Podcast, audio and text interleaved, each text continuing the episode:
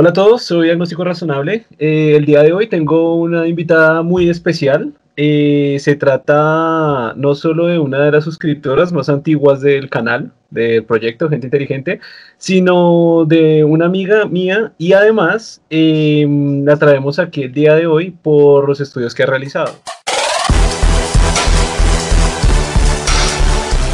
Em, el día de hoy estamos con Kitsia Torres, eh, es una médica eh, con una maestría en salud pública y con un doctorado en ciencias biomédicas. El día de hoy vamos a hablar de un tema súper interesante que es el placebo, el tema del placebo.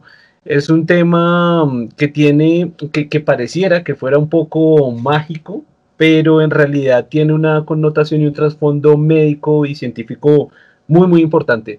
Así que el día de hoy, pues vamos a hablar de esto. Eh, hola, Kitsia, ¿cómo estás? Hola a todos, hola, muchísimas gracias por invitarme a hacer esta colaboración. Encantada de estar contigo y con tus suscriptores eh, compartiendo un tema tan interesante que es el efecto placebo y cómo es que algunas de las cosas que parecieran mágicas o parecieran tener una fuente em, metafísica, pueden ser simplemente eh, explicadas de manera científica por modificaciones que hoy conocemos, pero antes no conocíamos. Entonces, pues, Excelente, excelente, es un tema súper genial. Eh, nosotros habíamos hecho una colaboración para el canal de ella. Eh, si lo quieren ver, voy a dejar acá el link en la descripción. me gustaría primero que comenzáramos a, pues que me contaras un poco de, tu canal también, de qué se trata y bueno, vamos avanzando en la conversación. Sabes que mi canal fue un, una coincidencia del destino. Lo que pasa es que yo soy maestra de metodología y epidemiología en la especialidad de administración de hospitales aquí en el, en el estado donde vivo. Eh, y a causa de la pandemia tuvimos que mover toda la educación presencial a plataformas virtuales. entonces tuve que poner al principio videos a disposición pues de mis alumnos para que ellos tuvieran acceso 24/7 a los temas que estábamos oh, dando en, estas, eh, en, esa, en esa ocasión. Y después sucedió que gente que no era de la misma facultad empezó a meterse a los videos porque eran temas que empezaron a interesar. Entonces al principio era un canal meramente académico. Después me di cuenta que hay muchísima gente que no pertenece al gremio eh, médico eh, específicamente, pero que está muy interesada en saber de otros temas que te digo, o sea, antes no sabíamos muchas cosas, ahora el conocimiento está a un clic de distancia. Entonces dije, bueno, ¿por qué no abrimos un espacio para charlas científicas que eh, puedan involucrarse gente de la sociedad civil, eh, independientemente de la formación que tenga, porque enriquece nuestro conocimiento. Y ahí llegaron psicólogos, psiquiatras, hemos tratado con matemáticos, con físicos, con biólogos. Se me hace muy bonito porque hablando en un, lenguaje coloquial, podemos hacer de, su conocimiento cosas que al parecer eh, antes no podían estar tan a la mano. Entonces así empezó el canal, ahorita pues vamos avanzando, Tú, tuvimos la oportunidad de estrenarlo contigo este año y a ver cómo, cómo nos va este 2021. Interesante, tiene una, una, similitud un poco con el proyecto Gente Inteligente, ¿no? Que es como llevar este conocimiento técnico a, pues a todas las personas que simplemente quieran a verlo, ¿no? Yo estoy viendo unos videos que tienes con unos matemáticos, creo, un matemático, eh, o con informáticos, si no estoy mal. Eh, no sé, está interesante. Tienes un video como, ¿cuál es tu video más, más famoso, más popular? Fíjate que uno que se llama La neurosis de la casa limpia.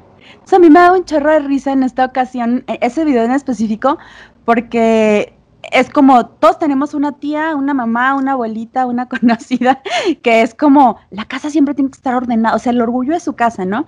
Incluso creo que en Latinoamérica tenemos mucho esa formación de que el hombre es el que se va a trabajar, la mujer es la que se encarga de la casa y de los hijos, especialmente una suegra era la que iba con el guante blanco a calificar si la casa estaba limpia o no. Entonces de ahí se deriva...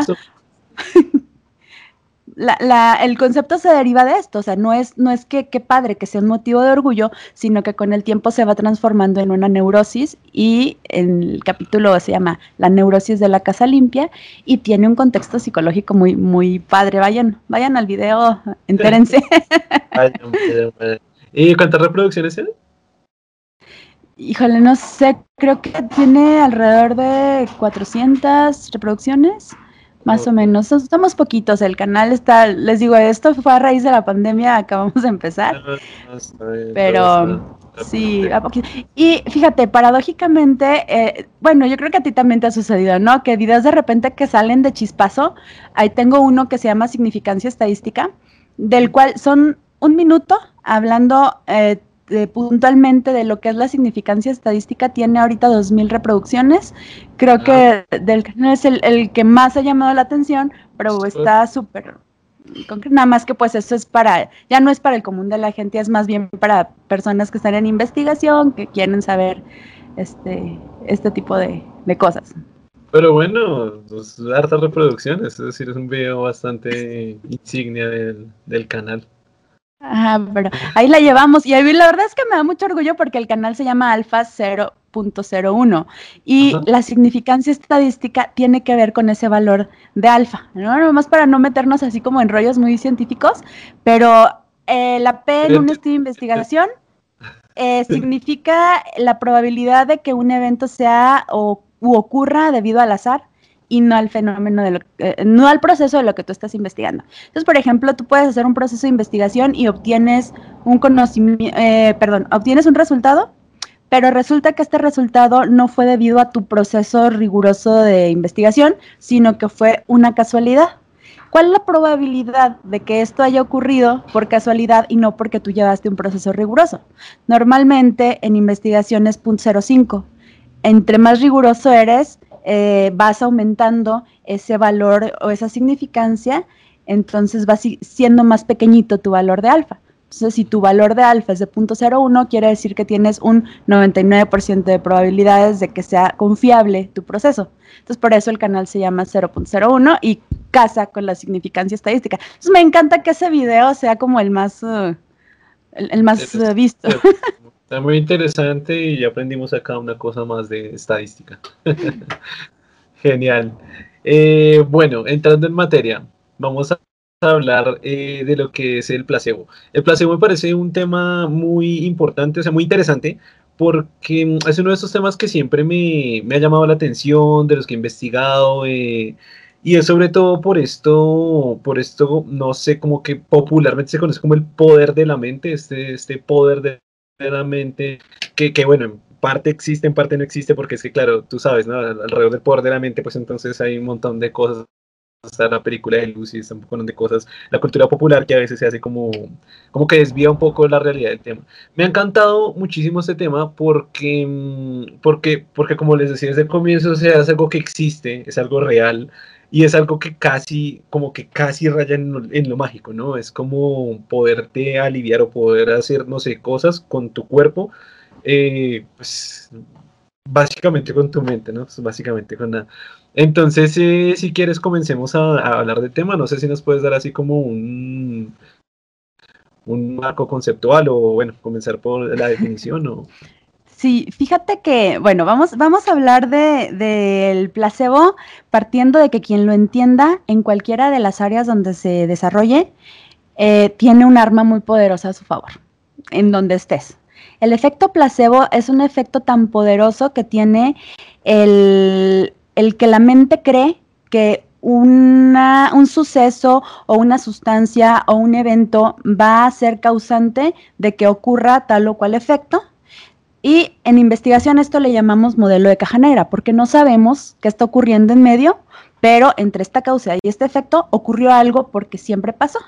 Entonces, por ejemplo, hay estudios donde dice que a un grupo de eh, personas le dan un medicamento ah, por un mes, este, este medicamento es capaz de inhibirles el apetito tienen un grupo de, personas que están consumiendo este medicamento, pero este medicamento tiene la peculiaridad de tener un sabor, digamos naranja, tamarindo. Al mes, estas pastillas son sustituidas por un polvo azucarado sabor tamarindo y siguen administrándosele a estas mismas personas. Entonces, el efecto inhibidor del apetito sigue siendo recurrente en ellas, aunque la sustancia activa no está presente. El efecto pasa porque la persona cree eh, ciegamente que esto va a suceder. ¿Por qué? Pues porque ya tiene experiencia previa con un medicamento que le funcionó. Entonces, básicamente es, este es el efecto placebo. Ahora, ¿por qué digo...? que mentalmente es capaz de, que le inhiba el, apetito, ¿sí? Ajá, sí, mentalmente está convencido porque ya lo vivió, o sea, porque previamente surgió esta experiencia. Entonces te digo, esto es muy importante porque, por ejemplo, a nosotros en el área médica, em, hay científicos que son de una formación muy ortodoxa, podríamos llamarle así, que te van a decir, bueno, si tú tienes tal o cual enfermedad, yo te voy a, por ejemplo, una persona hipertensa, yo te voy a recetar un antihipertensivo, tienes que hacer dieta, ejercicio, agua, medicamento, y esto te va a curar.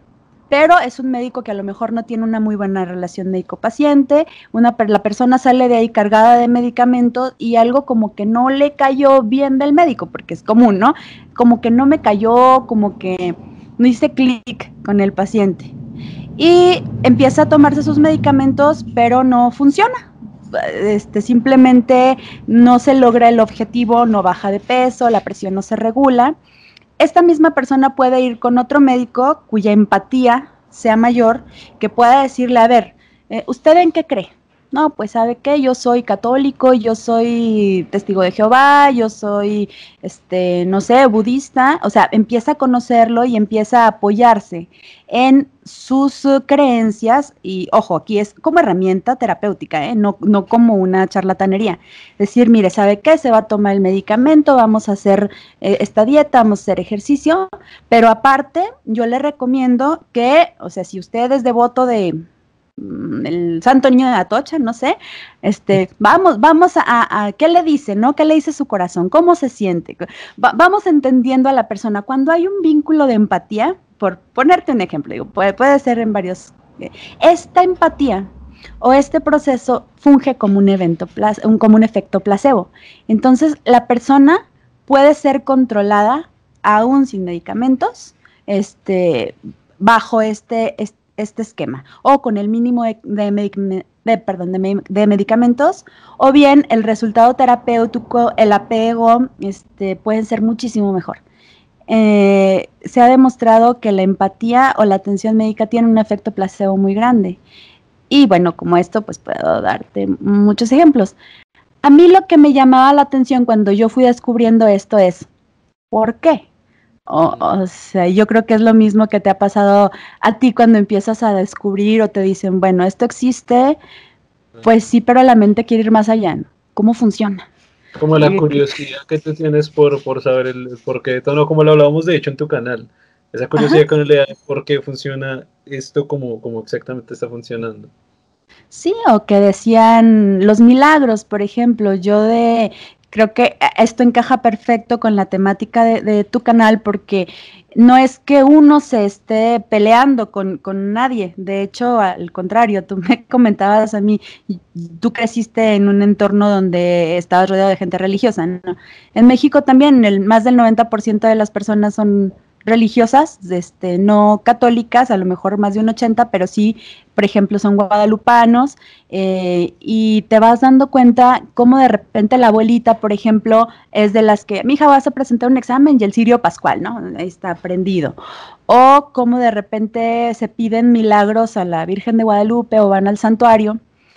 Y más que desacreditarlos, tú de repente escuchas testimoniales, porque no es investigación científica, que dices, ok, bueno, algo pasó, o sea, la niña a lo mejor que tenía cinco años en quimioterapia, de repente se cura o de repente la, señora que le habían dicho que se iba a morir en un año ya lleva diez, nada más que la manda es que se vaya caminando de, perdón, sí, de rodillas al santuario.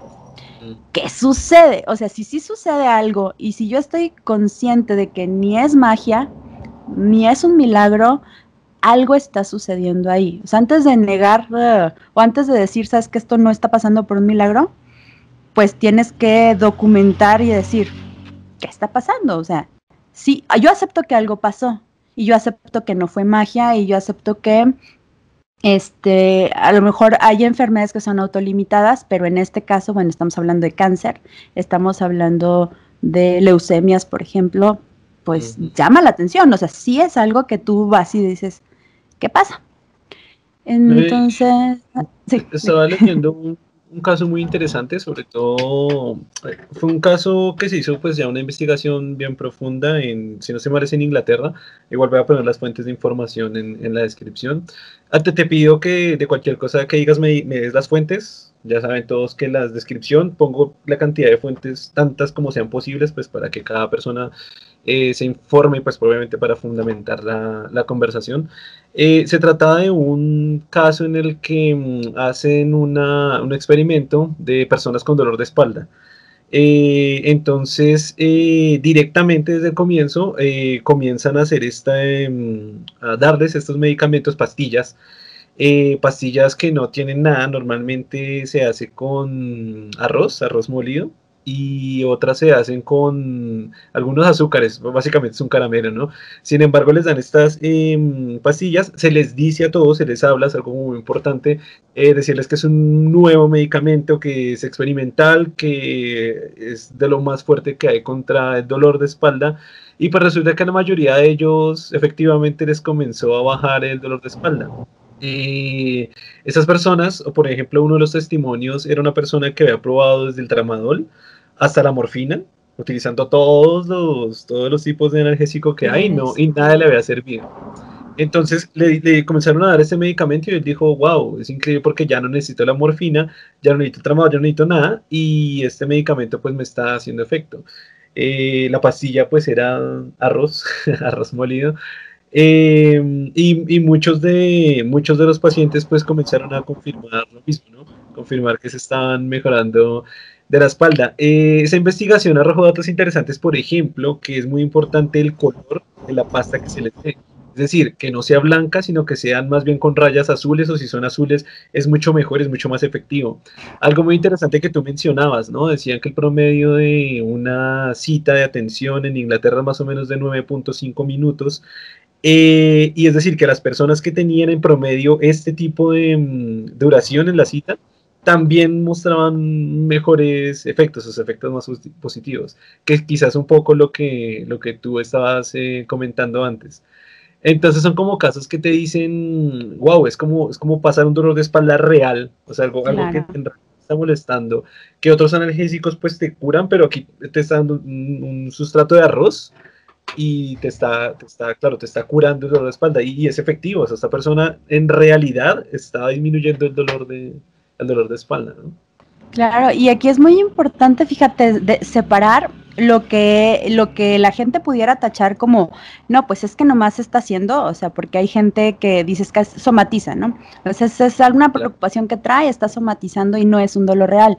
Pero hay aquellos casos como los que tú mencionas que son dolores reales, o sea que sí en verdad hay una ah, contractura muscular, hay una fibromialgia y que ya pasaron por tratamientos alopáticos y que no les han funcionado.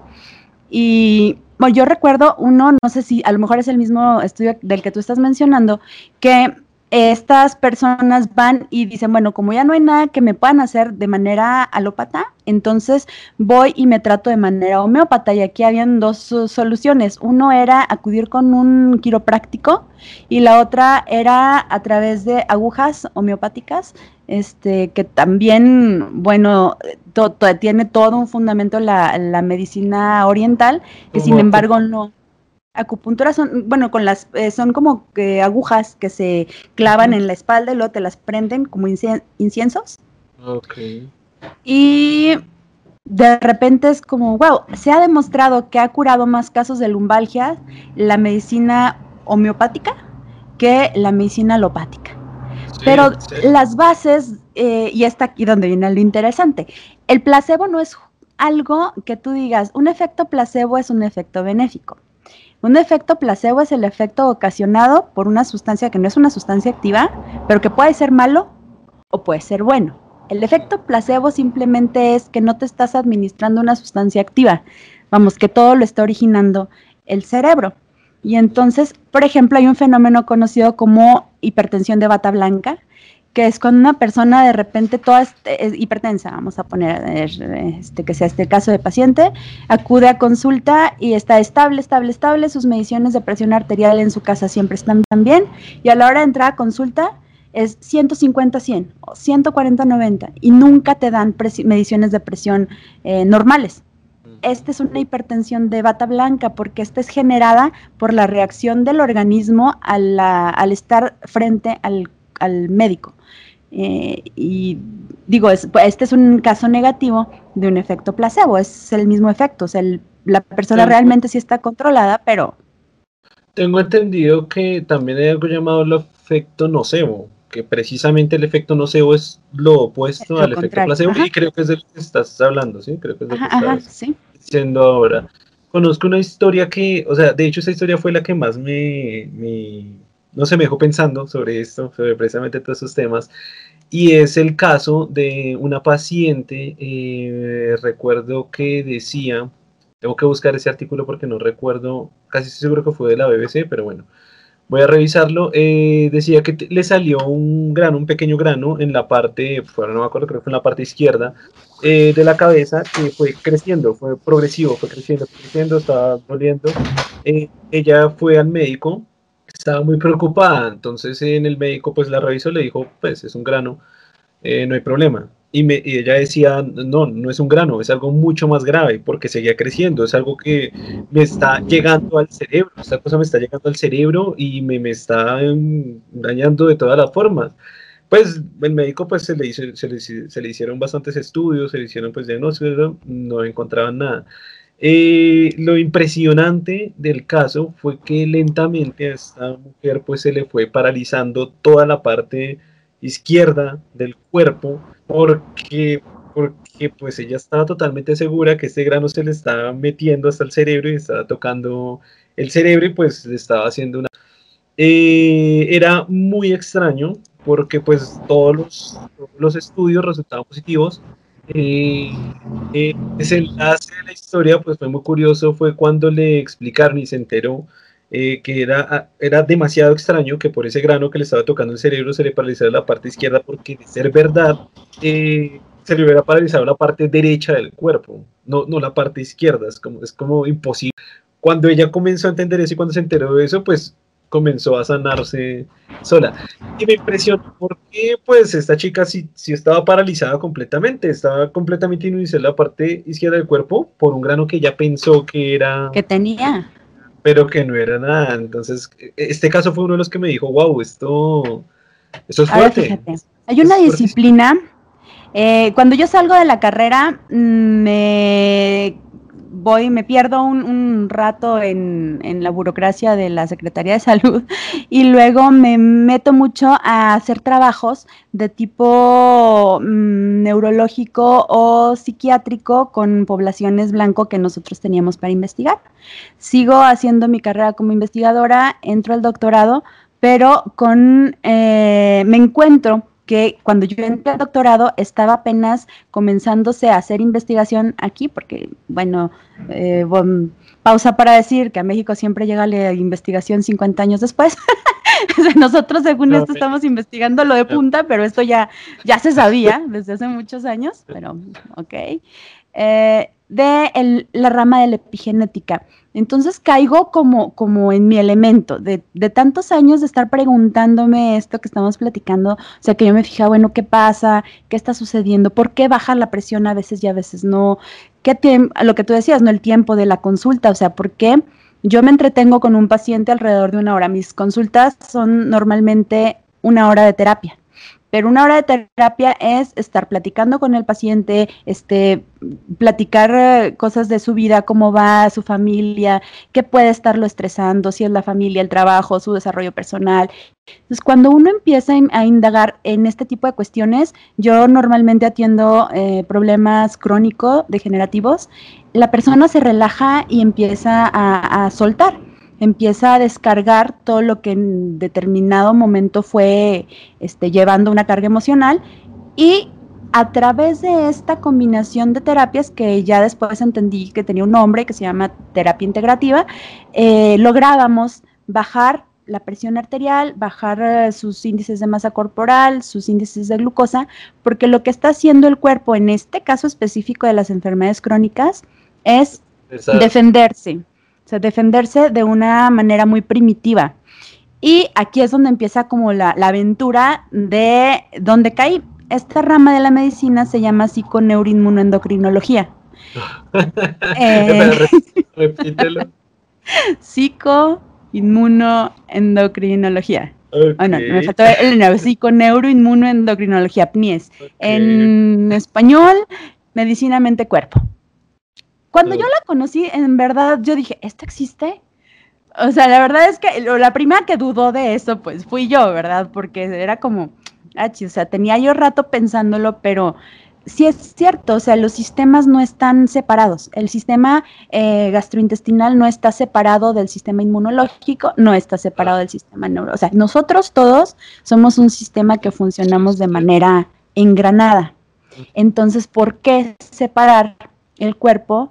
Pues, obviamente porque es muchísima información en especialidades diferentes, pero esta disciplina integra la psicología, neurología inmunología, endocrinología y nada más, estas. Y cómo es que estas experiencias emocionales se van expresando en cambios físicos como una enfermedad. Hasta ahí como que íbamos, ok, pero todavía no está ah, el por qué, ¿no? O sea, sí están comunicadas, sí están integradas, pero ¿cómo? Cuando nosotros eh, entramos al doctorado, empezamos a, agarrar estudios relacionados con la genética. Y te digo que empezamos nosotros a llevar una línea de investigación en epigenética. Eh, lo que nosotros sabíamos hasta el 2000 es que todos tenemos un código genético que está determinando tu color de piel, tu color de ojos, qué tan largo te va a crecer el pelo, hasta cuántos años vas a vivir por la, eh, el acortamiento de los telómeros, por ejemplo. Sin embargo, hace mucho se creía que si ya naciste con esto, la genética era como una condena, ¿no? Esta, es tu historia de vida, aquí está tu eh, libreto de vida y eso es lo que tienes que cumplir. Ya no hay opciones. Si tu papá y tu mamá eran diabéticos, pues tú tienes un 80% de probabilidades de ser diabético. Si tienes una enfermedad genética hereditaria, ya es muy difícil. Por ejemplo, el otro día me decía un paciente, es que toda mi vida, desde que yo conozco a mi abuelito, mi papá yo, tenemos problemas de hipertrigliceridemia, entonces yo siempre voy a salir con estos problemas. Aquí está lo interesante, le digo, es que no es a fuerza. O sea, sí si usted sigue los mismos patrones comportamentales, pero después llega un descubrimiento fenomenal que es el de la epigenética, que son cambios en la expresión génica a partir del silenciamiento o eh, es un, como un switch prendido apagado de el material genético. Y esto llega a ser precioso este conocimiento porque estas modificaciones epigenéticas se dan en tiempos muy específicos del desarrollo esto te crea a ti la posibilidad de que aunque tú tengas ya un, libreto, tú, ser humano, tienes la posibilidad de modificarlo. Y está ahí donde ya entra esto que llamamos efecto placebo, porque a partir de cambios medioambientales o alimenticios, son las dos maneras en que tú puedes hacer ese switch de prendido apagado. Digo, actualmente también hay medicamentos que hacen modificaciones epigenéticas, este, obviamente ya más dirigidos a un blanco, pero que sepamos que el medio ambiente, es decir, la carga de estrés que traigas, puede ser capaz de modificar la expresión o no de un gen. Esto por el lado del estrés. Ahora, por el lado positivo, la manera en que tú eh, tengas de estar bien, de buen estado de ánimo, de relajarte. Parece muy, muy interesante lo que estás diciendo, eh, pero quisiera saber, o sea, dos cosas. Uno, eh, si realmente se puede, como tú dices, apagar ese switch del gen. Por ejemplo, si tengo una predisposición genética a tener cáncer, que toda mi familia ya murió de cáncer, es decir, abuelos, padres, bisabuelos. Eh, o sea, e, en realidad es tan certero de poder decir, yo, yo paro ahí esta situación, yo paro esto de que yo no, a mí no me va a dar cáncer. Y la segunda pregunta sería, como tú mencionabas hace un momento, eh, tú dices que hay, em, se puede modificar los genes em, por condiciones ambientales o alimenticias, o supongo que otras. Me gustaría que nos dijeras exactamente cómo, o sea, cómo a nivel del, del, código genético, no sé, la estructura del ADN o si genéticamente, cómo se de, de, no sé, cambiar. Eso aplicamente, no sé, para cáncer, para diabetes, para, bueno, un montón de enfermedades eh, tiroides que son eh, genéticas. Ok, mira, eh, sí, sí, sí se pueden apagar, sí se pueden prender. Claro que como todo en la ciencia, no hay blancos y negros. algo que hemos aprendido como científicos es que no hay absolutos. O sea, no es un sí se puede apagar 100%, ni no, no se puede apagar un 100%. Es decir, si tú tienes una predisposición genética para una enfermedad, ah, vamos a quedarnos con el ejemplo de la diabetes. Si tú no haces nada en tu vida para modificarlo, pues puede ser que nazcas y con esa predisposición genética que te va a dar un 50% de riesgo, más un mal hábito alimenticio, más un estilo de vida muy acelerado, vas a llegar a los 50 años debutando como diabético. Esta es, por estadística, algo que va a suceder. Ahora, ¿cómo bajamos la probabilidad? Bueno, pues hay modificación, el estilo de vida es muy importante y este, tu alimentación. Y antes se creía que la parte genética esa, pues bueno, no, o sea, nada más hacías tu chamba con ese 20% que aumentaba el estilo de vida y el hábito alimenticio. Pero ¿qué pasa? Que el, código genético para expresarse debe de estar completamente desmetilado. Hay eh, algo en bioquímica que se llaman grupos metilo que van y son como si nosotros pusiéramos como, mira, vamos a poner de ejemplo esta pluma, ¿no? Estas son terminaciones que están disponibles para poder ser expresadas. Eh, el ADN se expresa a través de eh, aminoácidos, el aminoácido se convierte en proteína, la proteína a veces se expresa este, como parte de materia viva. Ahora, ¿qué pasa? Que esto para poder, meter, para poder expresarse debe de estar libre, para metilar, perdón, para expresarse debe de estar libre.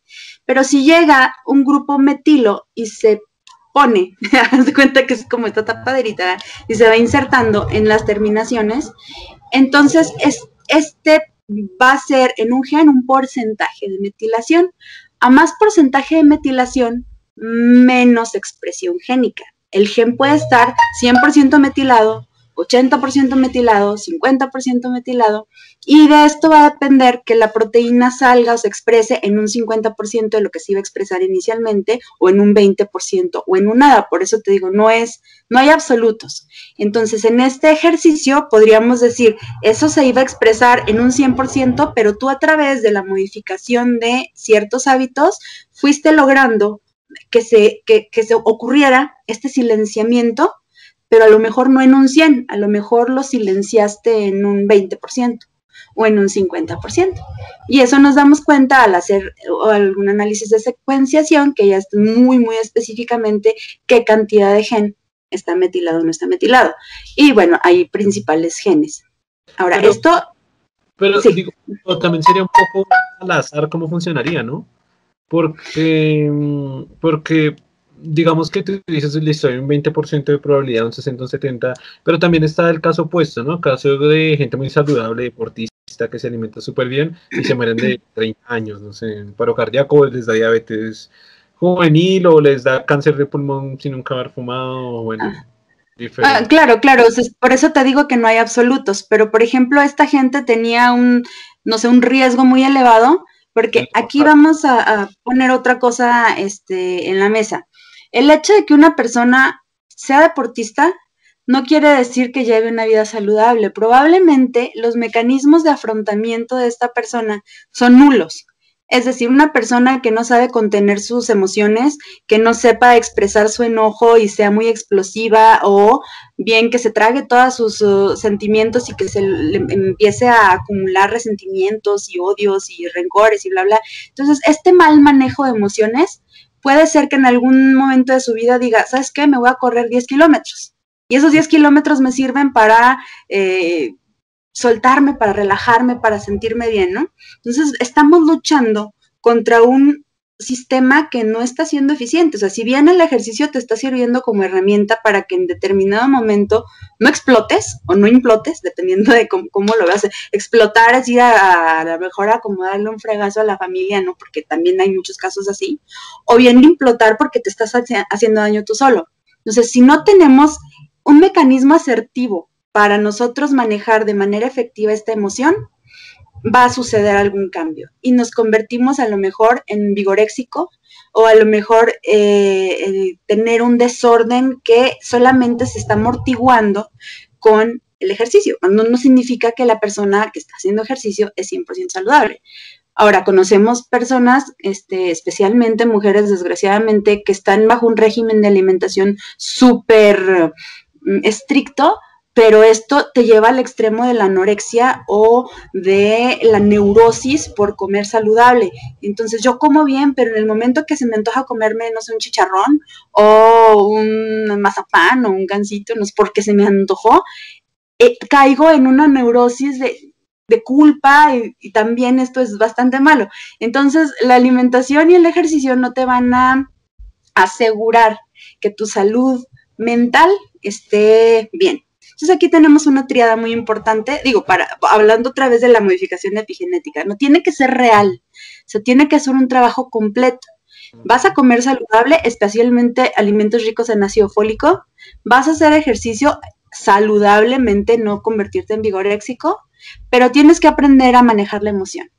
¿Por qué manejar la emoción? Creo que ahí es donde dimos en el clavo de cómo e, actúa el efecto placebo. O sea, ya te dije yo que cómo se silencian y cómo se eh, activan los genes. Pero cómo se regula eso orgánicamente. Hay un sistema dentro del organismo que es el eje hipotálamo hipófisis suprarrenal. Esto es, tú desde que naces aprendes a tener mecanismos de afrontamiento al estrés. Y estos mecanismos pueden ser cuatro.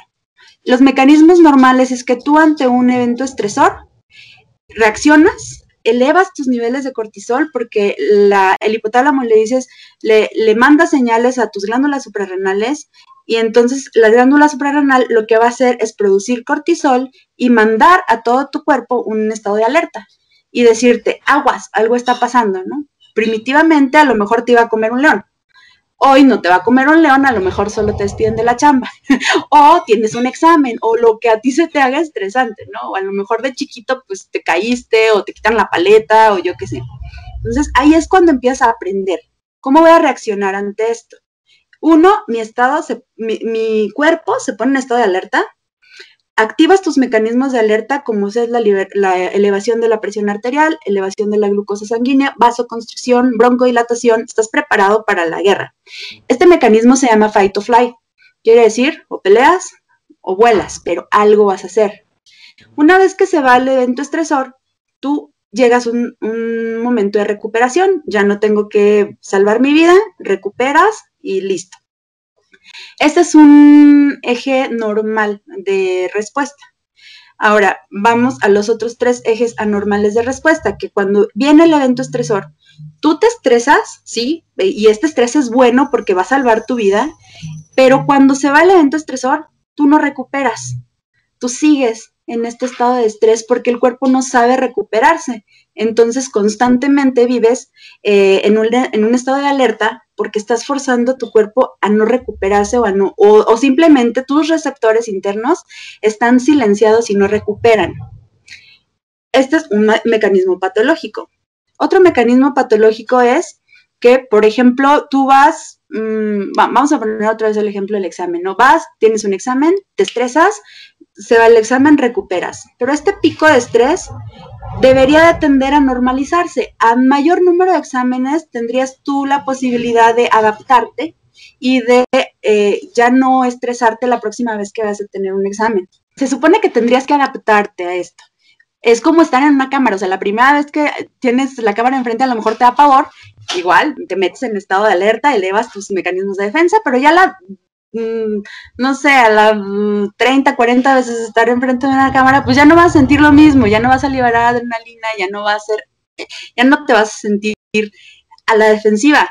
Esto es un mecanismo de adaptación. Estos mecanismos se conocen como mecanismos alostáticos y son mecanismos de adaptación que te van permitiendo entrar eh, eh, o convivir en el medio en el que vivimos. Hay un cuarto mecanismo patológico que es el de no respuesta. Esa gente que de repente ve en la calle un perro y en vez de correr o en vez de pelear, se, queda paralizada. La parálisis también es un mecanismo de no respuesta. Entonces, ¿qué pasa? Que nosotros deberíamos de tener el primero este, respondiendo de manera efectiva. Pero si tú, por ejemplo, sufriste maltrato o si tú eres una persona a la que, y por maltrato estoy hablando no nada más de golpes, ¿eh? o sea, de un niño, por ejemplo, buleado, o un niño que nunca tuvo una alimentación adecuada, el que tú te levantes todos los días y no desayunes, esa es una agresión para el organismo. Entonces, a medida que tú vas recibiendo agresiones para el organismo, este eje hipotálamo, hipófisis adrenal va modificando sus respuestas. Entonces, tú dices, por ejemplo, algo tan sencillo, no vas a desayunar diario, elevo mis niveles de cortisol y voy modificando la función de todo lo demás. Entonces el sistema inmunológico se hace más débil, el, eh, hay retraso en las respuestas hacia cierto tipo de enfermedades, hay cambios en la metilación genética, que es hasta, hasta ese punto es al que quería llegar. O sea, mayor nivel de estrés, vamos logrando estas modificaciones epigenéticas que después se reflejan en, ah, caray, o sea, ya esto ya no fue nada más de, de, de estresarme o no, de hipertensarme o no, sino que también es expresión tumoral, sí o no, o recuperación tumoral, sí o no. Y es aquí donde vemos estos ejemplos de milagros, por ejemplo, donde tú dices, tengo una señora que, eh, mm, no sé, hay un caso, fíjate, esto está documentado, que una señora que le queda poco tiempo de vida tenía un tumor, de repente se equivocan de diagnóstico, cambian los expedientes y a esta persona le dicen que ya está curada y, fue, pues bueno, eso es algo muy grave porque pues éticamente tiene implicaciones este, tanto para la persona como para la familia. Sin embargo, esta persona sale convencida de que ya no está enferma y hace su vida por, no me acuerdo realmente cuántos años, creo que cinco o seis años más del periodo de sobrevida que debería de haber tenido. Cuando de repente regresa y dicen que la señora no se había muerto, se pregunta el médico, no, ¿no? Porque cuando a ella van y le dan de alta y le dan su diagnóstico, le dicen, usted ya se curó. Pero te digo, esto tiene que ser real, o sea, no es de que decreto positivamente, hoy me voy a curar, ay, voy a estar, no. Claro, como, repetir, la palabra todos los días, todos los días, porque me voy a curar, me voy a curar, pero no está convencida de hacerlo, sino que realmente, que realmente lo crea, lo piense, o sea, que sea real. Ajá. Sí, claro, decía un paciente, por ejemplo, el otro día, es que yo me repito, no tengo hambre, no tengo hambre. Le digo, ¿y tiene hambre? Pues sí, o sea, entonces sí tiene hambre. No, es que sea mental, es que no funciona así. Y es cuando ahí malentendemos los procesos. O sea, cuando realmente surgen estas modificaciones epigenéticas es porque algo de fondo sí está sucediendo. Ya sea que mejores tu carga alostática y por lo tanto mejores tu sistema inmune y como un efecto de cadena vayas respondiendo mejor a todos los tratamientos o al revés, que tenga este efecto nocebo del que, habla, del que hablabas tú, este, para mal, o sea, para enfermarte. Hay gente que no tiene nada, pero que van y le dicen que la bruja le hizo un hechizo y le avientan una gallina muerta con tierra en la puerta y de repente se enferma de todo. Claro. Que también este, de, hecho, es una de las explicaciones de, este tema de brujería y todo, ¿no? Que a veces, no, es que la brujería funciona porque mira que me dijeron esto y me hicieron esto y me pasó, pero porque se está creyendo todo y se va a enfermar. Eh, mira, tengo dos preguntas eh, importantes que creo que son tan grandes que no sé si hacerte una por una o las dos. Voy a hacerte las dos. De una por una, por favor. Tengo déficit de atención, entonces una por una. te la repito, te la repito. Eh, me gustaría saber exactamente este proceso de metilación que nos estabas explicando. ¿Cómo funciona? O sea, exactamente en el ejemplo que nos ponías, ¿no? Llega esto acá. Eh, digamos, ¿cómo, ¿cómo se genera? ¿Cómo funciona? Eh, porque, pues, va mi segunda pregunta. Eh, básicamente lo que tú nos explicaste ahorita son las, ese estrés, Es el sistema de reacción que tiene el, cuerpo frente a una situación, que como te decía antes, ¿no? O, combates o, huyes. Que de hecho es una, digamos, como, me gustaría hacer como una acotación en, en este video, que es como una de las razones de por qué, digamos, el hacer ejercicio es algo muy bueno para bajar los niveles de estrés, para tener un poco y conseguir esta paz mental. Y precisamente es por eso, porque mm, el estrés es una reacción súper natural de, de, los seres vivos, de muchos seres vivos, de varios animales, no sé si todos. Pero el, la forma en que se responde a ese estrés como tú decías, o sea, cada una de las características y partes pequeñas que se hacen en todo el cuerpo como respuesta al estrés es exactamente para ser más rápidos, para tener mejores reflejos, para huir más rápido, incluso hay casos en el que la fuerza se concentra a nivel muscular precisamente porque hay mayor oxigenación muscular, puedes tener más fuerza para correr, para combatir, para, para lo que sea. Y precisamente una rutina diaria de ejercicio. Ah, bueno, pasa que el, el estrés ahora se se genera ahora, como tú decías, por un examen o porque hay que entregar, hacer una entrega a nuestros jefes o en la oficina, que son miedo por la modernidad. Y se genera el estrés igual que se generaba el estrés de cuando te enfrentabas a un león, solo que en el león o combates o corres o te come el león, pero con tu jefe no haces nada, con tu jefe te tragas el estrés y te tragas el estrés día a día, día a día, día, por años, por años, por años, y pues esto te va, te va a degenerar. Entonces quisiera hacer como ese acote que una de las razones eh, de por qué el hacer ejercicio es muy bueno para la salud es precisamente porque el ejercicio es esta simulación de que si corrió, es decir, si corremos, si trotamos en las noches o en las mañanas, esos niveles de estrés se liberaron ahí corriendo. el cuerpo no va a saber si está corriendo de un león o de un jefe, simplemente está corriendo y está liberando todo eso. Después de, este paréntesis del acote, eh, volvemos a la pregunta que te hacía. Básicamente lo que tú nos explicabas era generación de estrés es básicamente eso, estrés, estrés, estrés, estrés. Y bueno, la primera pregunta, como te decía, era la parte de la metilación, que nos explicaron muy bien cómo es. Y la segunda es eso, eh, significa que, que, un montón de enfermedades que tenemos graves y un montón de que es solo por estrés. O sea, un montón de enfermedades que podemos tener graves o activación de genes que es solo estrés. Mira, yo podría decirte que el 80% aproximadamente de las enfermedades, obviamente ya cuando se expresan en una enfermedad es, totalmente orgánico, físico orgánico, ¿no? Em, esto tiene una raíz de años atrás, sí, pero las modificaciones que va surgiendo en el organismo se pueden expresar en una enfermedad hasta en el 80% de los casos. O sea, yo no, a lo mejor no te puedo decir un niño que nació con un síndrome de Prader-Willi o un síndrome de Down, que son este, alteraciones genéticas francas, bueno, pues eso ni modo que, ay, pues estaba estresado. O sea, no, eso no fue por estrés. o sea, evidentemente no, nació estresado, no. Pero sí, una gran, gran, gran más, 80% de las enfermedades tienen un origen psicosomático. ¿Y cómo es esto? Eh, cuando tú estás uh, en la panza de tu mamá, vámonos desde, desde, el momento de la concepción, ese es uno de los grandes momentos para que se vayan eh, haciendo, se llaman improntas epigenéticas. Todo es heredado, o sea, tú sabes que la mitad de nuestra carga genética la hereda el papá y la eh, otra mitad la hereda la mamá. Entonces aquí hay una combinación, se supone que se seleccionan de manera natural los mejores genes para completar el número que, con el que necesitamos nacer y tenemos Micha y Micha. Al final de cuentas se expresa el dominante, uno siempre va a ser eh, silenciado porque los dos no se pueden expresar al mismo tiempo.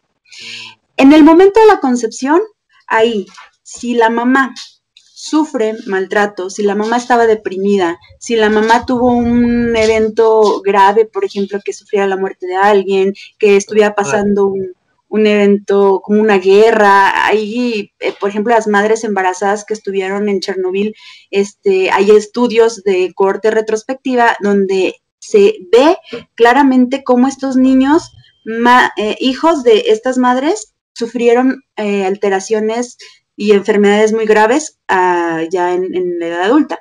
Entonces, uno de los principales momentos para que esta modificación se dé es en la etapa de la concepción. Ahora, si el producto de la concepción es una niña, ahí te estás llevando de corbata tres generaciones, porque es la modificación epigenética de la mamá es la modificación epigenética de la niña y como están en formación toda la carga ovárica, también estamos involucrando a los hijos de la hija de la mamá que está eh, en ese momento embarazada. Ahí es un momento clave. Ese, haz de cuenta que están, todos los genes están susceptibles a ser metilados. ¿Cómo es este proceso de metilación? Nosotros sabemos que contamos con adenina, citosina, guanina y, timina, para, ese código genético. La citosina es clave en este proceso de metilación. Hay áreas en el, a lo largo de las cadenas de ADN que son ricas en citosinas. A estas ah, áreas ricas en citosinas se les llama islas se identifican pues ya en, análisis de secuenciación. Entonces vemos nosotros zonas que son muy ricas en citocinas y a estas citocinas que son precedidas por un grupo fosfato se les llama islas CPG. A estas islas CPG, esos grupos fosfatos son los que están susceptibles a ser metilados, ya sea a través de los mecanismos, eh, esto que te contaba yo, por estrés, o bien por los grupos folato de las eh, cargas alimenticias. Si tú tienes en ese momento una alimentación rica en alimentos eh, con ácido fólico, ¿sí? E, ese es un área así, ubicada. La otra es, bueno, los tres años de nacimiento, si el niño tiene bastante este, estimulación temprana y aunque tenga muchos factores en su contra, este es un área de oportunidad para que entre los tres primeros años de vida nosotros podamos hacer esta modificación epigenética en el bebé. Ah, entre más grande eres, obviamente pues es, más difícil. que puedas hacer esta modificación epigenética. No es imposible, porque acuérdate que hay plasticidad en todo el organismo los niveles de estrés, digamos, de los que estábamos hablando, precisamente se generan más en la vida adulta. O sea, claro, de niños también puede haber, pero estas condiciones del jefe, del examen, de la universidad, del estudio, de que no tengo trabajo de pagar las cuentas, se hace mucho en la vida adulta, ¿no? Entonces quizás se pueda controlar mucho en la vida adulta, ¿no? Ajá, claro, y aparte porque son mecanismos de respuesta aprendidos. O sea, tú vas a responder al estrés, por ejemplo, en una oficina, tú vas a tener un mecanismo de respuesta tal y como te enseñan a tenerlo en tu casa. Y esta es una, una, cosa de las más graves, creo yo, de la educación en los países de Latinoamérica, porque tenemos un sistema de educación vertical. Lejos de, por ejemplo, los sistemas Montessori, que esos son, o se cuecen aparte, al niño es una educación vertical donde el maestro siempre tiene la razón, como mamá siempre tiene la razón. O sea, acuérdate que en las familias latinoamericanas está la mamá que es... Uh, somos matriarcales, o sea, Latinoamérica es matriarcal. Ella es, lleva la contra a tu mamá y, te da con la chancla mientras el DIF no se entere, ¿no? Eh, entonces es esto, tú vas repitiendo patrones de conducta y si en un principio tú cuestionabas como niño, mamá, ¿por qué esto? ¿Por qué lo otro? Y te dan un chanclazo, no vas a cuestionarle al jefe porque te va a correr. O sea, te, acostumbran a no criticar, a no cuestionar. que, al final, que al final, igual pienso que esto se hace en la mayoría de países del mundo. que pues creo que son muy pocos países los que han adoptado un, tipo de educación pues alterna y creo que los pocos países de ese estilo es muy bajo y eso que estoy hablando Estoy hablando de Suecia, de Alemania, estoy hablando de, no sé, cuatro países más donde igual, pues, no sé, 20 a 30%, igual de esto no tengo los datos tan exactos, pero sí sé que es muy poco. Eso es básicamente una, una, es como un sistema de educación mundial y que funciona muy bien, creo que para, para el sistema capitalista que tenemos, ¿no? Que, que en el canal tenemos videos sobre hablo bastante sobre el sistema capitalista y qué es lo que tú decías, ¿no? Si tú naces y obedeciendo el régimen de tu mamá, del profesor, es muy fácil que cuando salgas obedezcas el régimen del jefe y que funcione básicamente como, como funciona el colegio. Pero bueno, creo que estamos saliéndonos un poco del tema.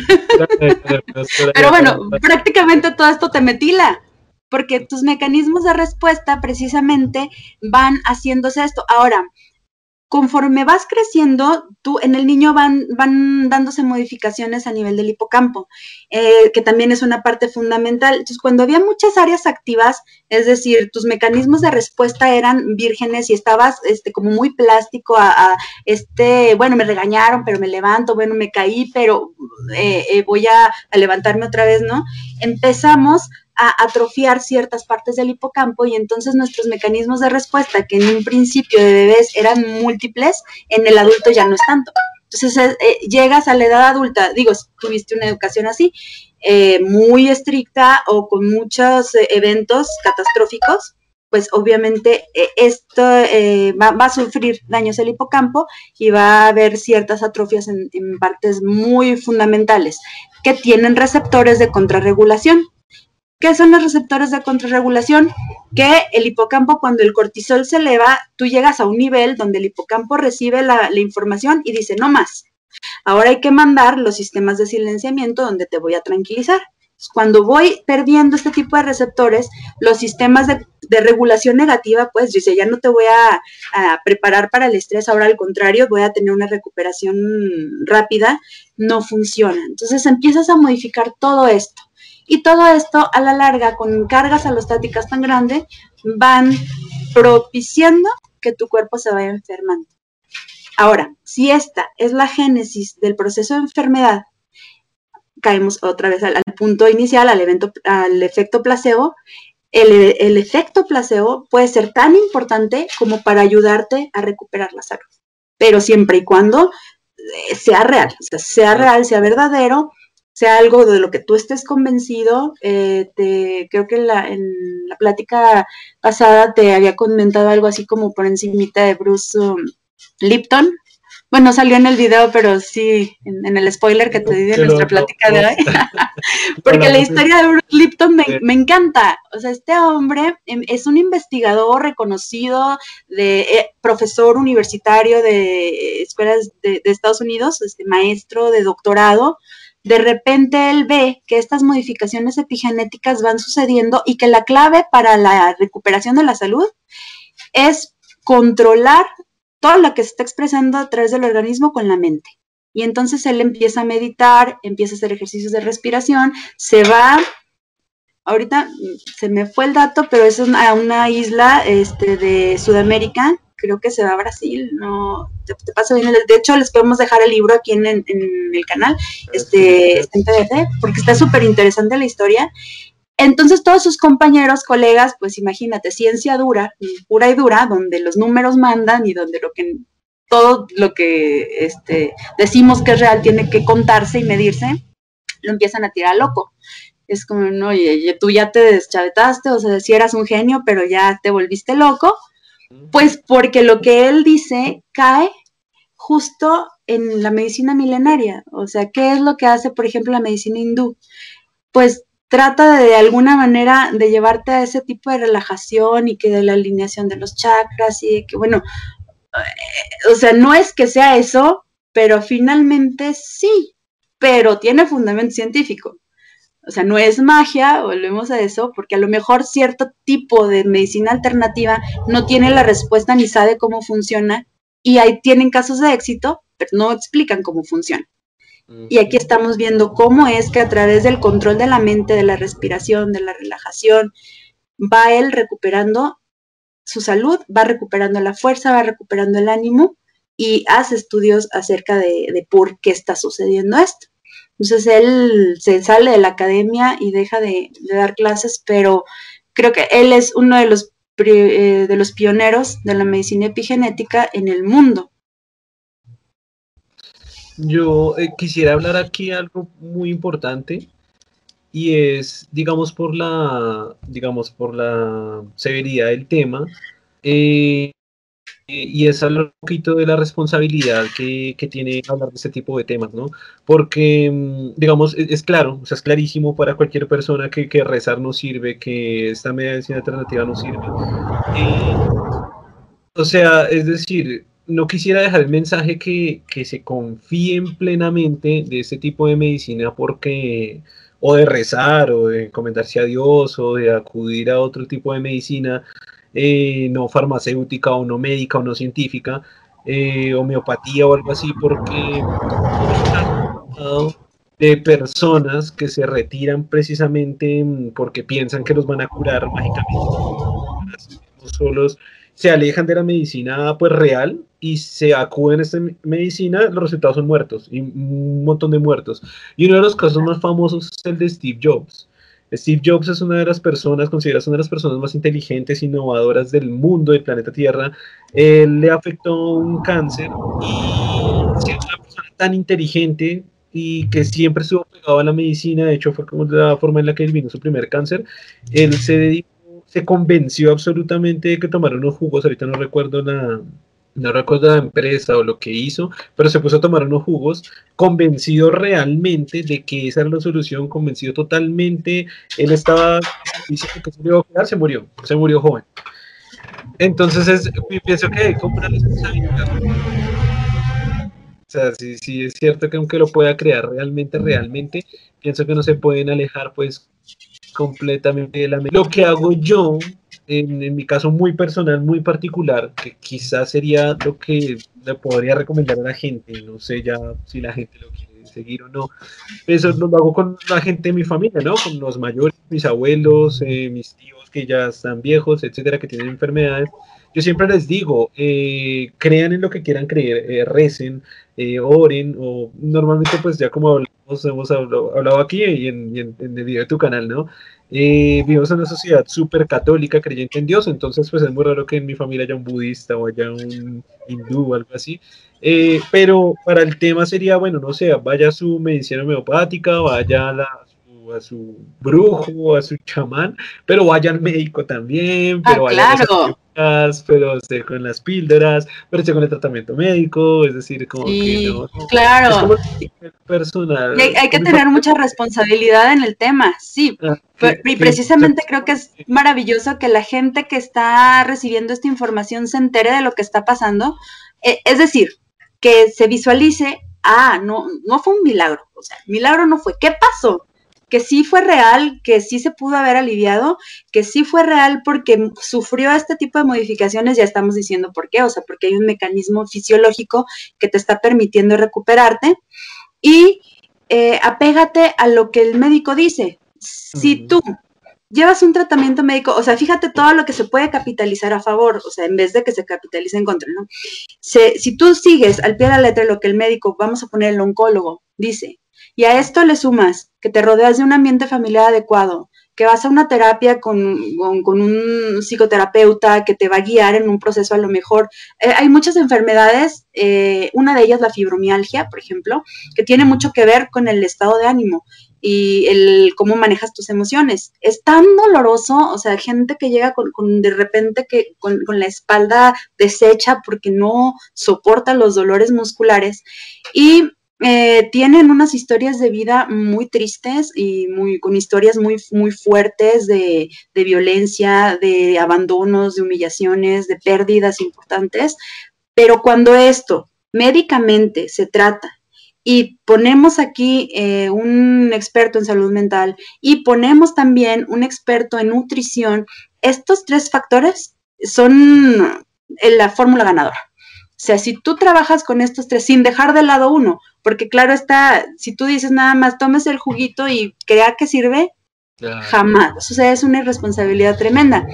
Pero si te tomas, vas a la quimioterapia y te vas y tomas tu radioterapia, te sometes a la cirugía que te vas a someter y sacas todas tus cargas emocionales y empiezas a trabajar en esta meditación que te digo, respiración, control, visualizaciones de todo lo que está pasando en tu organismo, probablemente vas a tener una vida muy larga, muy placentera y pocas veces te vas a enfermar.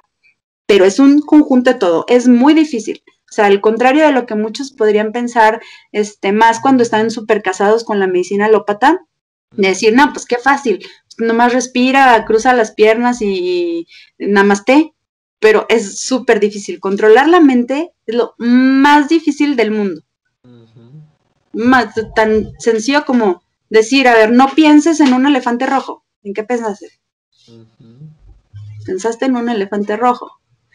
Porque no puedes decirle a la mente que sí, que no. Esto es algo que se entrena con los años, que es cuestión de ejercicio. Entonces, en lo que, en lo que te, puedes controlar tu mente, que claro que está bien padre, hazle caso al médico.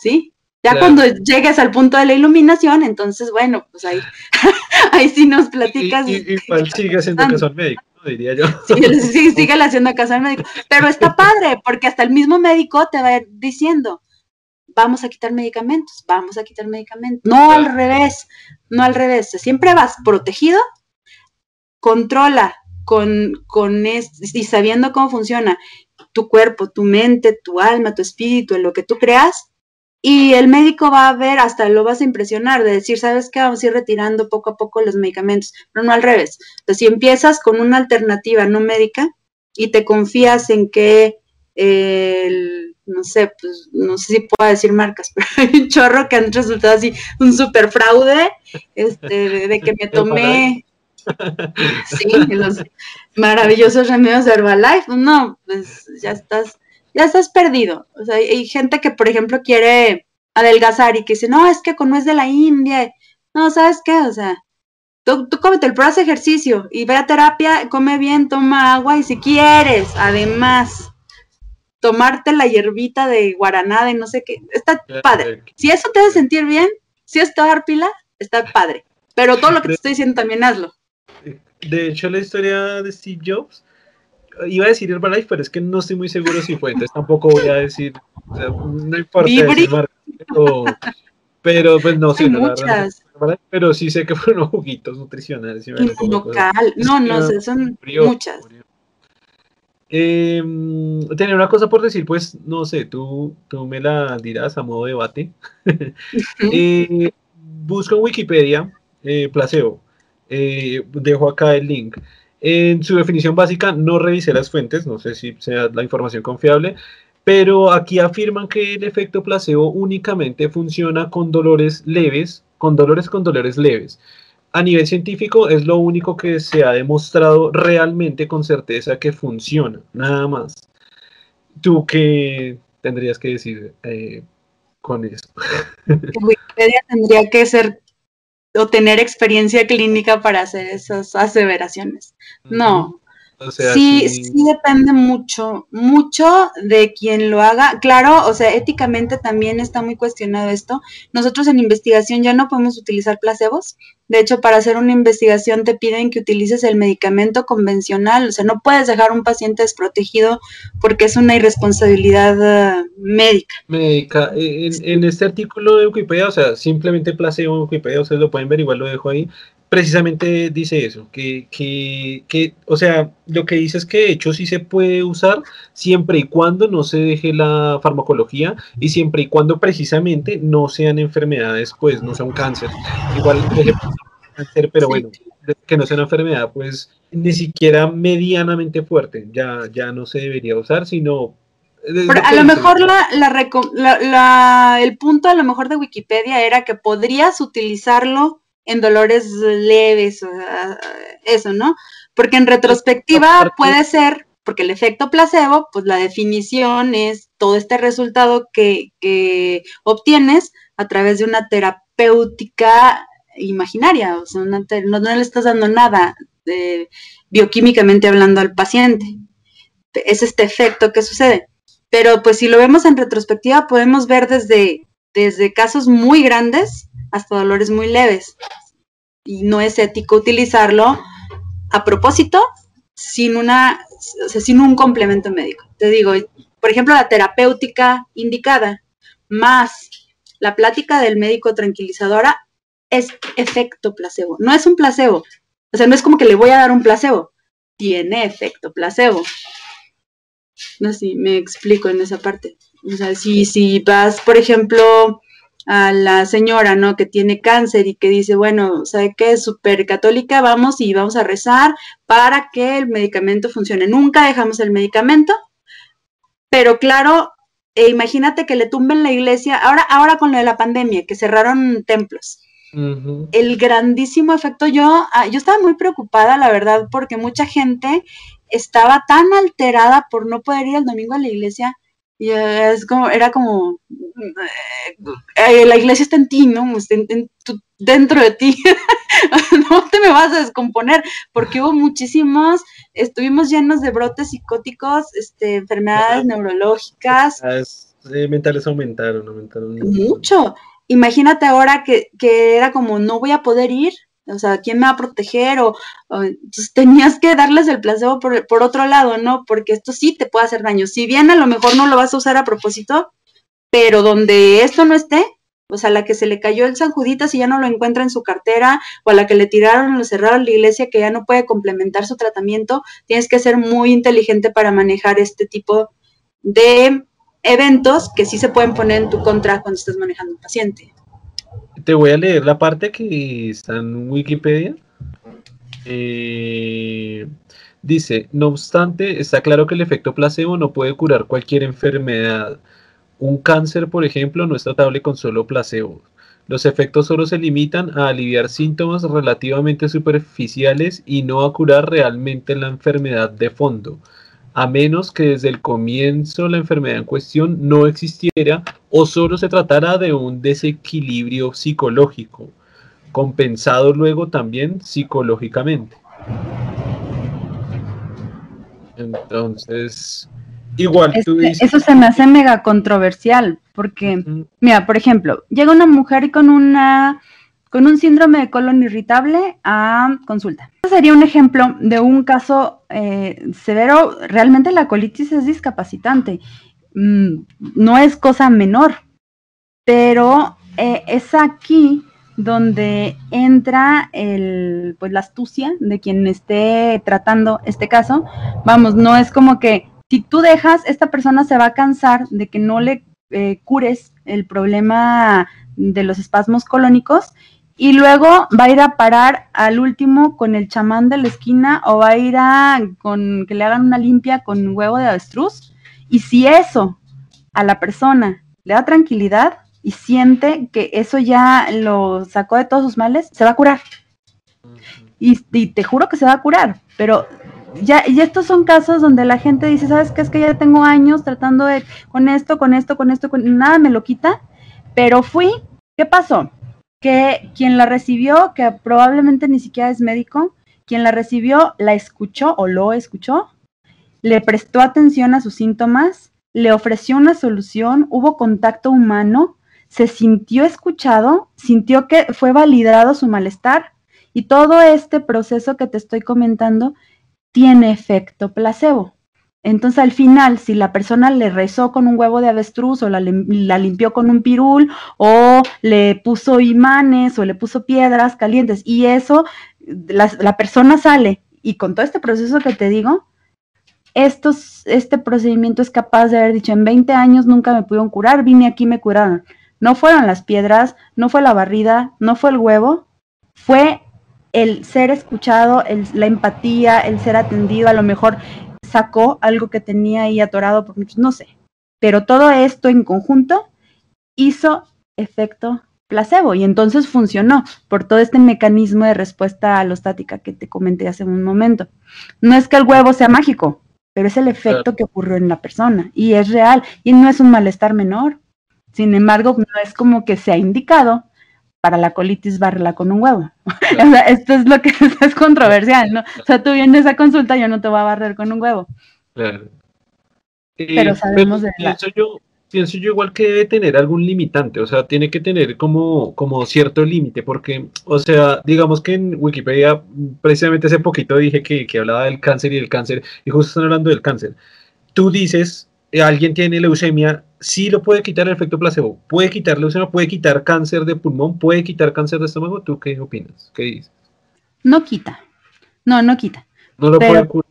No, no lo puede curar. O sea, curar así que digas, esta persona está recién diagnosticada y en vez de ir, porque, bueno, todos los cánceres tienen un distinto, una distinta evolución, hay que clasificarla por estadios, hay algunos que son más agresivos, otros que son menos agresivos, pero lo cierto es que si esta persona está pasando por un momento emocional fuerte, por mucha quimioterapia que le eches, va a evolucionar diferente a una persona que sea o que tenga una contención emocional en su familia, en un núcleo familiar, o bien que la misma persona sea una persona resiliente, que esté yendo a terapia, que saque sus emociones a través de otras cosas. Por ejemplo, hay formas de arteterapia que son para enfocarse en pacientes con este tipo de patologías. Entonces, lo que hacen es, por ejemplo, le dices al niño, ¿no? Eh, haz una escultura con barro de tu tumor. Vamos, como tú te lo imagines, construyelo, píntalo del color que, te, que tú lo estás visualizando Este es un ejercicio de psiconeuroinmunoendocrinología, eh, es de lo que te estoy comentando. Entonces, de repente ya lo hace, o sí, vamos, es de barro o de yeso. Ya lo visualizamos. Ahora eh, vamos a visualizar tu sistema inmunológico o tus células que están atacando el tumor. ¿Cómo las ves? O sea, si el niño o la persona ve esas células un poco más pequeñas, débiles, está hablando de lo que está inconscientemente pasando dentro de su organismo. Entonces lo invitas a visualizar las grandes, fuertes, con capacidades para destruir al tumor, que todo esto como pareciera como medio fantástico, pero sirve para, para sacar todo esto que, está sucediendo como un proceso biológico dentro de la persona y al final se hace un ritual ya sea como de destruye el cáncer, o sea, lo, rompes, le pegas, lo... ¿Qué estás haciendo en ese momento? Estás canalizando la ira o una emoción reprimida porque una persona enferma está pasando por distintas etapas de duelo y la estás eh, invitando a sacarlo. Entonces lo que va, va a recibir es esta tranquilidad y esta visualización de que todo se está componiendo adentro. Este es, es, lo que te comento yo que la capitalización del, del, efecto placebo. Y esto sí está demostrado que hace diferencia entre un enfermo que solamente reciba quimioterapia y uno que, que además de esto, este, lo acompañes con este tipo de terapias que son alternativas. Uno en la recuperación y otro en la sobrevida. Hay gente que tú dices, lo recuperamos, o sea, le quitamos el tumor, pero tiene una sobrevida de 5 años. Hay gente que la sobrevida es de 10 años, de 12 años. Impresionante. ¿Por qué? Porque modificó todo su estilo de vida. No nada más porque... La, la respuesta sería como ayuda. El efecto placebo ayuda. Más no es por sí mismo solo capaz de eliminar una enfermedad. Porque digamos que en, el ejemplo que te ponía, digamos, tú dijiste, listo, cuando es recién diagnosticado algo, mi ejemplo es más extremo, eh, cáncer de seno, eh, nivel súper avanzado, o de nuevo, cáncer de estómago, nivel súper avanzado. Eh, la persona entra en ese efecto placebo, como decimos, real, no, no decir, ah, mañana me curo, mañana me curo, pero el man sabe que se va a morir. No, no, vamos a hablar de algo real. A ese nivel es capaz de, hacer algo, de retroceder el, el efecto del cáncer, de... sí, sí, sí puede. Fíjate, yo te, yo te preguntaría algo que nos suena como muy lógico ahorita. ¿Cuántos años puede tardarse una persona en ir de un epitelio totalmente sano a un cáncer en un estadio muy avanzado, sin ser diagnosticado? Porque si, si lo encontraste en ese estadio es porque no te habías atendido ni hubo ninguna detección oportuna y te esperaste mucho tiempo hasta que ya se te estaba cayendo el pedazo, ¿no? ¿Cuántos años estamos hablando? 10 años, 15 años, 20 años, en que esto llegara al estado en donde está. Tú haces eh, una intervención utilizando este tipo de placebos que te estoy comentando, ¿cuánto tiempo se va a tardar la célula en retroceder a un estado de salud? Te tardaste 20 años en llegar ahí, pues lo lógico es que la recuperación es, es la misma, ¿no? O sea, vamos para atrás de la misma manera que fuimos para adelante. Como digamos 20 años. Tú no, no lo vas a curar en una semana, que tú digas ya le prendió la veladora o ya se convirtió de religión o ya fue a ver al chamán que todo lo cura. No es así porque fueron 20 años de deterioro celular. Entonces sí sirve, pero eh, hay que ser congruentes con los periodos de... Por eso hay terapias tan agresivas como la cirugía, que realmente pues es quitar, extirpar totalmente la parte que tiene el tumor. Em, ¿Sirve? Pues yo pensaría que para detener el proceso, sí. Ahora hay cánceres que se comportan de maneras muy, no es constante. A uno se le antoja decir, bueno, pues si es etapa 1, etapa 2, etapa 3, pues lo lógico es que pases de la etapa 1 a la etapa 2 y luego a la etapa 3. ¿no? O sea, se nos antoja que el cuerpo se ordene y funcione así. El cuerpo es tan maravilloso y tan eh, em, no podemos predecir, o sea, no, por más esfuerzos que hacemos, no es 100% predecible. El cáncer cervicouterino, tú puedes tener un virus de papiloma humano y si tú no lo atiendes, en un año puedes pasar de un estadio 1 a un carcinoma eh, in situ. Así. oye, pero pues si cuando lo vimos está en una etapa muy temprana, ¿no? Pero puede saltar, saltarse etapas al igual que si hemos visto caso que de un NIC3, por ejemplo, con ah, terapias de ácido fólico, que aquí es cuando yo más veo el efecto epigenético, el ácido fólico tiene poder epigenético, eh, puedas tú de repente volver a hacer una colposcopía de gente que dice, no, espérame tantito, o sea, ahorita yo no quiero un, un cono, una eh, intervención muy eh, brusca, agresiva, ajá. Y de repente de tener esto, no, hay, no hay lesión y lo, o sea, te lo digo porque, bueno, son casos que eh, yo he visto, han sido pacientes míos, una paciente... Eso es, eso es importante, que tú has estado en, en el campo, en, en, el hospital trabajando, ¿no? Que digamos que es algo a tener en cuenta para pronto las personas que están escuchando, no es solo el nivel investigativo, sino que ya ha estado allí en... Eh, manejar todo este tipo de experiencias y recolectando toda esta información. Pero bueno, y claro que en este caso yo no le diría a esta persona que tenía una lesión. Ay, perdón, nos cruzamos. No, te estaba poniendo. ya, o sea, que a esta persona que tiene una neoplasia 2 o 3, yo jamás le diría, a ver, ponte a meditar nada más. no, claro que no. O sea, yo tengo súper vigilada con, con una ginecóloga, con colposcopía, para que no se vaya a ir a otro lado, pero también cuando me dice, todo esto me funcionó, a la otra colposcopía y ver tanta evolución, es eh, realmente, esto está funcionando porque todo lo que estaba haciendo lo estaba haciendo con conocimiento de causa. Porque eh, eso era lo que te iba a preguntar. Entonces, ¿se puede decir que en conclusión el efecto placebo solito, solo, no sirve, no sirve para nada? Es peligroso. O sea, si tú vas a confiar en eso es muy peligroso, estás arriesgando la vida de una persona. Claro. Sí, sí, sí, sí. Porque se me ocurrió, claro, ya igual es un ejemplo muy extremo el VIH. Si tienes VIH y puedes tener todo el efecto placebo planeta Tierra hasta que la ciencia no descubre una forma, una, una vacuna real de eso, creo que es, pienso yo que es imposible de cualquier forma existente en el universo hasta el momento de que te, que te lo quites, que no tengas. Pues. Ajá, pero por ejemplo en el VIH hay una cosa muy interesante. Tú puedes ser seropositivo, pero no tener síndrome de inmunodeficiencia adquirida. O sea, tú puedes estar toda tu vida con, el virus.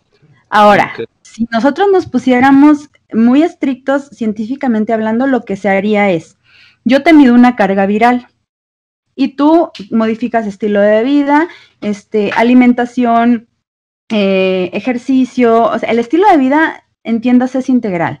Y de repente te voy yo monitoreando, no si expresaste o no el síndrome, porque pues bueno, ya si lo expresaste como es algo muy visible, o sea, te vas a enfermar, tardas tiempos largos de recuperación, eh, hay neumonías por neumocistis carini o este lesiones dérmicas, este, etcétera. Pero pongamos que la persona solamente tiene VIH y hacemos un seguimiento con cargas virales.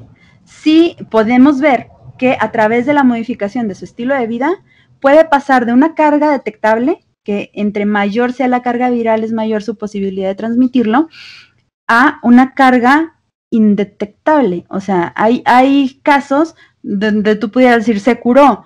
No se curó, sino que las herramientas de análisis que tenemos tienen sensibilidad tienen especificidad y a veces la carga viral es tan pequeña que no logra ser detectada por el aparato con el que la estamos midiendo. Entonces, pues van a salir cargas negativas está padre porque el, virus mientras siga así, pues no se va a expresar y no te va a matar, pues no te vas a morir de, SIDA. Pero todo esto tiene que ver con la modificación de tu estilo de vida. Hay alguien que podría decir, bueno, pero es que tenemos el caso de uno que era drogadicto, no sé, este maleante, y nunca se murió, ¿no? pero o sea, probablemente esta persona a lo mejor se drogaba o a lo mejor era, tenía, era mala, no sé, pero pues estaba relajada. o sea, también estaba, estaba feliz. ¿no? Lo que fumaba era marihuana, entonces parece que marihuana. estaba muy relajado, sí. Entonces realmente es ahí donde, ah, esta es, la confusión. No, no, no. desde el comienzo. Es, es, como que no hay nada totalmente certero de decir esto siempre va a ser así, sino que hay como unos porcentajes que pudieran ayudar, que pudieran estabilizar, que pudieran, pero que no va a ser 100% seguro, porque eh, te iba a comentar en el caso del cáncer de la chica que tenemos la entrevista aquí en el canal, la dejo por acá para que la vean. Eh, desde la entrevista y yo la conocí personalmente, es una chica con una actitud súper buena, súper buena onda, estaba siempre lo mismo, estaban en médicos y también estaba tomando todo lo que le dijeran. Al final la metástasis del cáncer fue tan agresiva y tan brutal que pues que lamentablemente eh, falleció. Te iba a comentar el caso, pero claro, ya queda como, como repetitivo decir, ya tú lo dijiste, no es el 100% de las veces, hay cosas que pueden pasar de esa manera, puede ayudar, pero no en ciertas, en cierta cantidad. Cuando es una enfermedad muy agresiva, pues ya sea lo que sea que hagas, la enfermedad te va, te va a consumir Ahora hay que, hay que ver que mm, la emoción humana es una de las cosas más confusas y de la, psicología es una de las eh, ramas de las áreas de la salud que es totalmente subjetiva. Eh, tú puedes ver una persona positiva, pero no necesariamente no está deprimida.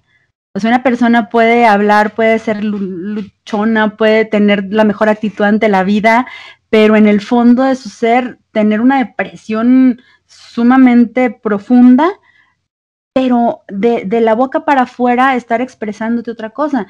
Entonces, algo es lo que está pasando de la boca para afuera y otra cosa es lo que está sucediendo. El cambio real, que por eso es tan difícil hablar de este tema, es es interno, es, ese que a lo mejor dices, bueno, pues ese casi ni habla, no se comunica mucho, pero pues a lo mejor tiene dos, tres amigos, pero en el interior realmente disfruta el día, disfruta la vida, vive en el aquí y en el ahora, eh, no está deprimido, no está ansioso. Digo, es súper difícil encontrar una persona que, que cubra un requisito de salud mental que tú digas, wow, o sea, quisiera estar en ese punto, ¿no? Porque eh, imagínate estar pasando por una enfermedad tan dura, lo más común es tener eh, un cierto grado de depresión, que se disfraza, claro, con actitudes positivas, pero el sentimiento ahí, ahí está. Yo, yo lo puedo como visualizar como el cáncer está ahí enraizado, la depresión está ahí agarrada, por más que tú te quieras sentir bien. Entonces, a lo mejor si encontraras llámese terapeuta, llámese, yo, quisiera a lo mejor que por el lado científico fuera más uh, un profesional como de la psicología, ¿no? Pero, bueno, a lo mejor ese clic, a lo mejor lo hace con el chamán, a lo mejor esa fibra la logra mover el chamán y se vale, lo logró, hay gente que lo... Y ya, o sea, en ese momento desamarra lo que estaba ahí, es, es no sé cómo explicártelo, pero y, se, dijo la palabra mágica y se empieza a curar. Es que es dificilísimo saber cuando, claro, hay técnicas, por eso existen los terapeutas, pero esa magia la puede tener cualquier eh, persona que de veras se dedique con, en alma, corazón y vida a, esto. Entonces te digo, es muy controversial, es muy delicado, pero finalmente así opera el efecto placebo. De que puede curar vidas, puede curar vidas. Genial. Eh, ya para cerrar, me gustaría ya hacer eh, últimas dos preguntas. y me gustaría que nos hablaras del efecto doble ciego, el experimento de doble ciego, eh, porque creo que esto es una, me parece genial porque creo que científicamente es una de las muestras, de las evidencias más grandes de que estamos hablando de algo real, de algo real a nivel, a, nivel científico, ¿no? Entonces, no sé si nos contar cómo funciona. Dentro de los ensayos clínicos es muy común que, por ejemplo, tú dices, yo tengo una formulación que quiero que sirva, porque obviamente tú quieres que sirva tu medicamento o tu terapia, um, ya sea algo físico, una intervención quirúrgica, lo que sea que estés haciendo. En la mente o en el inconsciente más profundo del médico lo que quiere es que su hipótesis sea. Por lo tanto, en el diseño de los ensayos clínicos, lo que se valida como el, nivel más alto de la evidencia es que tengas un doble ciego. Y el doble ciego es ni el paciente sabe lo que le estoy dando, ni yo sé lo que le estoy dando al paciente. Y esa terapéutica, sí, esto, las terapéuticas se distribuyen al azar. Eh, eh, por ejemplo, si vas a administrar una pastilla, bueno, la pastilla del tratamiento va a ir en, frascos que están eh, etiquetados con una clave. Nadie va a saber, excepto eh, quien tenga un sobre donde están los códigos, pero tú vas a administrar de la misma manera el medicamento a casos y a controles. ¿Por qué? Pues porque el mismo médico, con esas ganas que tiene de, que salga algo, pudiera tratar mejor al paciente de su tratamiento, pudiera a lo mejor dar más, más grande la consulta, a lo mejor una consulta no de 20 minutos, sino de una hora, estar sesgando él mismo el proceso de, de tratamiento. Entonces, lo ideal es que se hagan doble ciego los estudios, los ensayos clínicos eh, y ya al final, ya cuando se terminan las intervenciones, pues entonces se abre el sobre sellado y a la hora de analizar ya vemos qué grupo era de, de qué grupo. Ahora, hay otro eh, eh, más, como que otro nivel más específico que es el triple ciego, donde ni el paciente, ni el médico encargado de administrar la terapéutica, ni el que está haciendo el análisis saben que, que eso, porque también el estadístico pues puede decir, ah, yo, o sea, también hacerle la luchita para que un medicamento salga mejor que el otro, o un tratamiento salga mejor que el otro, porque también hay trucos estadísticos. Entonces, bueno, ni él, ya hasta el final, cuando salió que uno era mejor que otro, ahora sí revelamos cuál era el, eh, uno se otro no, sabemos. Precisamente es donde se evidencia eso, ¿no? Si los pacientes saben que van a recibir algo para esa enfermedad, se pueden curar solos, y resulta que publican ese medicamento al mundo y al final pues el medicamento no sirve para nada. O sea, hace al revés, ¿no? Con, con, estas ganas de que tú dices, de que funcione, él hace que, que, el, que el medicamento funcione para los demás. Así que todos los medicamentos tienen que pasar por eso, incluida la, la, vacuna del coronavirus, que es algo pues, que está de moda en este momento, y es muy interesante. Hacer la última pregunta, de allí podemos filosofar un poco, como para salirnos un poco ya de todo, cerrar y finalizar. Eh, ¿Cómo funciona el efecto placebo en los animales? Digo, me interesa la pregunta porque, porque pienso, se puede hablar mucho de muchas cosas, ¿no? Se puede hablar a nivel evolutivo, desde dónde surgió, desde dónde vino, cómo vino, porque al final pues todo es evolución. Si quizás animales cercanos a nosotros lo tengan o simplemente los animales no lo, no lo, no, no haya este efecto en ellos, y digo que se puede prestar para filosofar un rato porque también podemos implicar en, emociones y bueno, no sé, bueno, ¿qué opinas?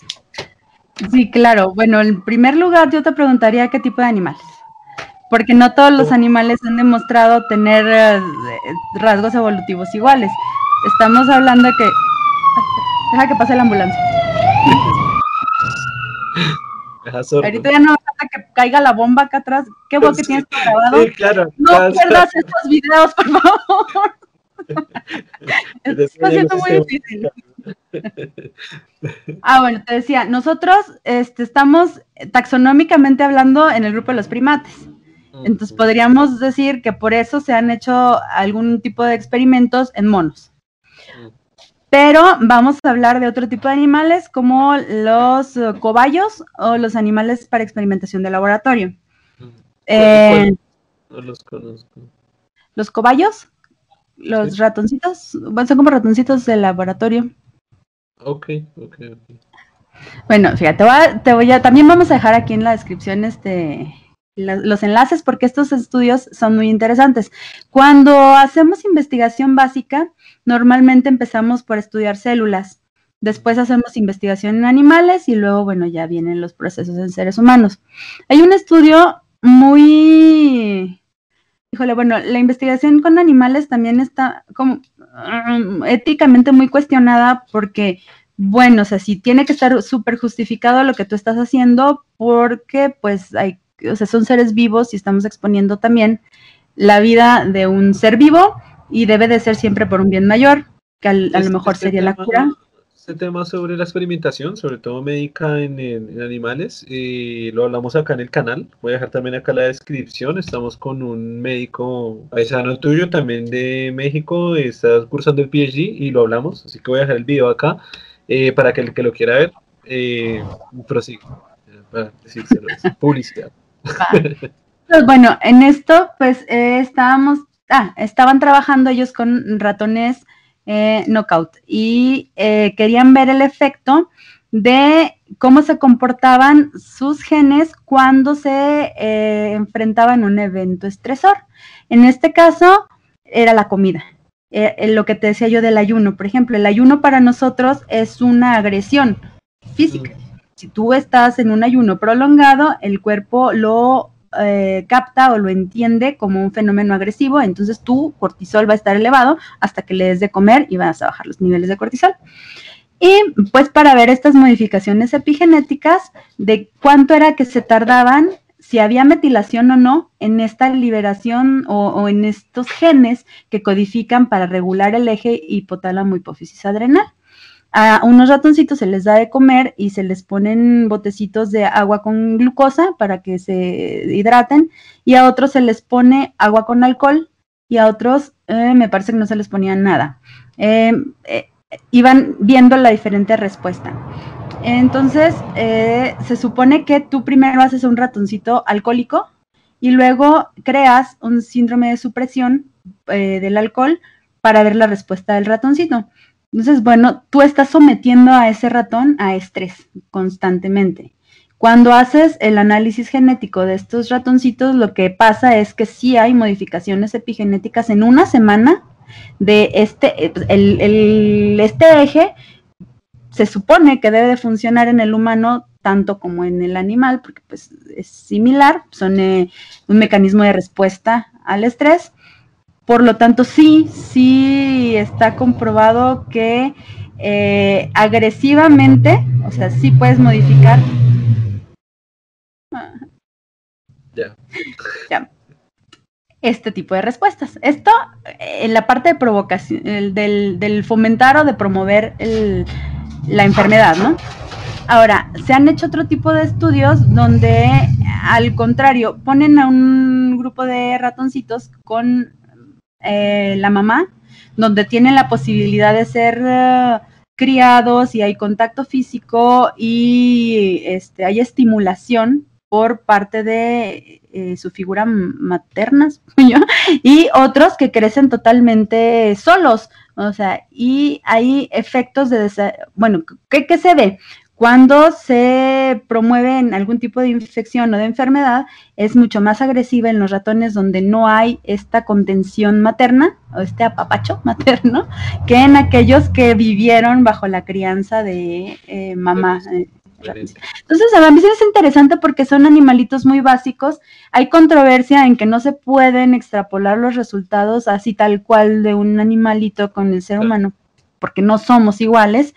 Y pero sí hay semejanzas en algunos de los procesos de este tipo. En este caso estamos hablando específicamente del placebo que da el que eh, el estrés, ¿no? O sea, de, que mitigues el estrés o bien que lo promuevas y cómo se comporta esto ante, un, ante una enfermedad. Si es para el lado de la cura o para el lado de que se eh, haga grave el proceso de enfermedad. Entonces sí, Ahora, pues a nivel de eh, figuras más avanzadas, pues yo creo que también. o sea, y sí ya no te podría decir yo con fundamento científico, pero por ejemplo yo siento que en animales domesticados tiene mucho que ver también los procesos de salud de enfermedad con el apego que tengan a, su manada, en este caso las familias de origen, o sea, bueno, nosotros no somos perros, pero tenemos un perrito que es parte de la manada y los animales van tomando comportamientos de su manada con nosotros. O sea, aquí hay un, líder, un alfa a quien el animal sigue. También cuando la persona está deprimida, el animal tiene comportamientos este, similares. No diría yo que entienden, pero sí se ha demostrado que tienen algunos eh, formas de manifestar su emoción, como el hecho de mover la cola, por ejemplo, para, para cuando están emocionados o de agacharla cuando están tristes. Muestran emociones, pero que responden al comportamiento que está surgiendo en la manada que creo que a mí se me hace interesante esto, ¿no? Hay otros casos donde el dueño, por ejemplo, se ha muerto y, el, perrito, que es el, el acompañante de esta persona, también fallece. Entonces creo que esto obedece también a lo que estamos hablando. Ese último es un ejemplo súper super bueno, ¿no? Porque de hecho es degradar todo el sistema anatómico del animal para, para morir, o sea, es, es como bastante, bastante claro. Y ya, creo que se ha hablado extensamente del tema, eh, creo que lo cerramos muy bien, quedó un poco largo, pero creo que toda la información está súper, súper genial, creo que la conversación estuvo muy, muy bien. Muchísimas Estuvo más gracias. difícil que mi examen de doctorado. ¿eh? Pasé.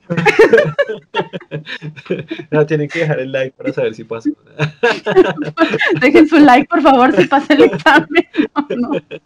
o me vuelvo a poner a estudiar. Nada, muchas gracias por haberme invitado. De Yo dejaría como, como mensaje final que Invitarlos a todos a que adquieran hábitos saludables independientemente del- de las creencias que son muy respetables de cada persona, pero eh, hay algo que funciona de manera universal. Una buena alimentación, un- una rutina de ejercicio que no sea eh, exagerada, no caer en los extremos y cuidar la salud mental, tener siempre la posibilidad de abrirnos a que tuviéramos o pasáramos por algún proceso traumático en la infancia y que de adultos podemos y tenemos las riendas de eso en nuestras manos. La salud en verdad sí está en, en nuestras manos.